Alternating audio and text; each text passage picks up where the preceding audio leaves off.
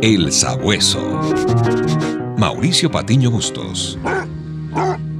En 1943, Nikola Tesla murió solo, anciano y pobre, en el cuarto de un hotel de la ciudad de Nueva York. Sus inventos habían revolucionado al mundo radicalmente, pero casi casi nadie lo sabía. Acompáñame a seguir sus huellas.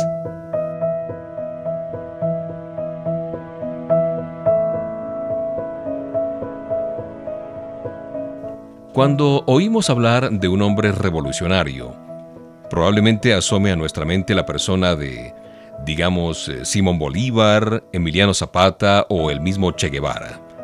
Sin embargo, este es otro tipo de revolucionario, aquel que con sus invenciones transformó al mundo. Su nombre tal vez no te diga mucho. Nikola Tesla, un enorme científico, casi casi desconocido para la mayoría, que había nacido en lo que hoy es el territorio de Croacia en Europa Oriental. Pese a ser el creador de casi 700 inventos, entre ellos las luces de neón, los rayos X, la corriente alterna, las telecomunicaciones inalámbricas, el motor eléctrico y la radio. Sí, la radio. Aunque en la escuela aprendimos que el inventor de la radio fue Guillermo Marconi. Como buen sabueso pude establecer que fue en 1893 que Nikola Tesla presentó su invención. Pero, oh sorpresa, en el año 1904, la oficina de patentes cambió su decisión a favor del italiano Marconi.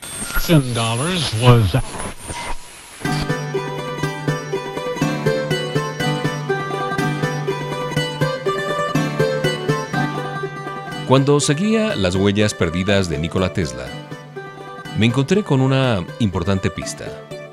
Y es precisamente una entrevista que le hizo el periodista del New York Herald, S. E. Sully, en 1899. Para esa fecha, ya Tesla se había enfrascado en una azarosa disputa con otro genio 10 años mayor que él, el gran Thomas Alva Edison. Resulta que el joven Tesla era un gran admirador de Edison y anhelaba trabajar con él. Para cumplir su sueño, hizo contacto con un amigo de Edison llamado Charles Batchelor. Este último le entregó a Tesla una carta de recomendación para que Edison lo empleara en su laboratorio. Con tan mala fortuna que Batchelor llenó de elogios a este joven y desde allí comenzó una tensa rivalidad entre estos dos genios, Tesla y Edison. Los dos pelearon la llamada Guerra de las Corrientes, una batalla campal de intereses tanto científicos como comerciales que duraría 13 años. Tras lo cual, Tesla se llevó la victoria con su corriente alterna frente a la corriente continua de Edison.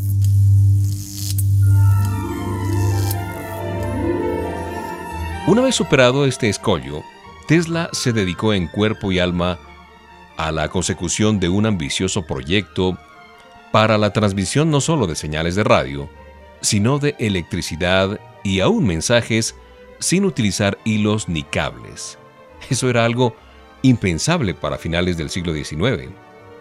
Sin embargo, el periodista Sully recoge las palabras de Tesla que prometía algo que revolucionaría al mundo.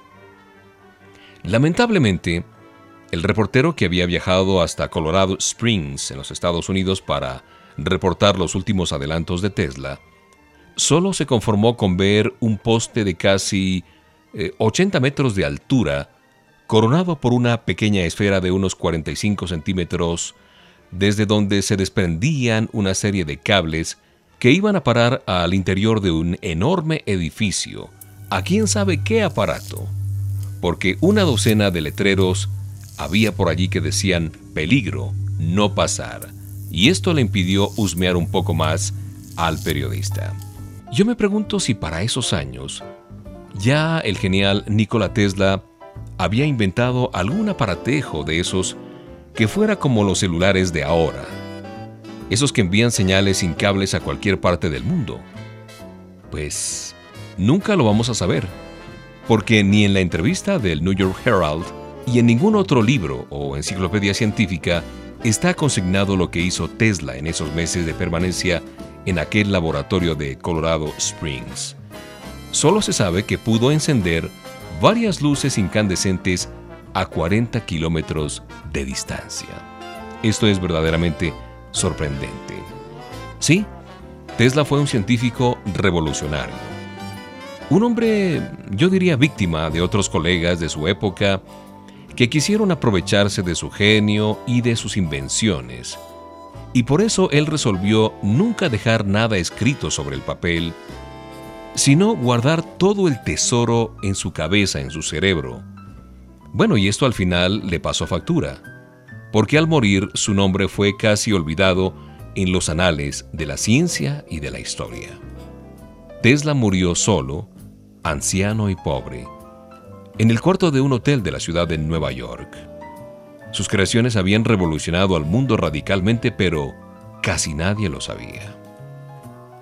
Debía haber mencionado en primer lugar el nombre de un hombre revolucionario, Jesús de Nazaret. Un revolucionario, no en el contexto que nosotros conocemos, sino en el contexto social, humano y divino.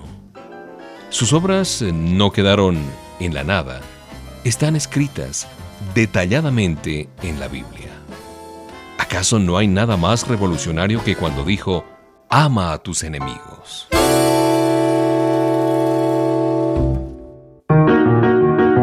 El Sabueso. Mauricio Patiño Bustos. El Sabueso, una producción de HCJB.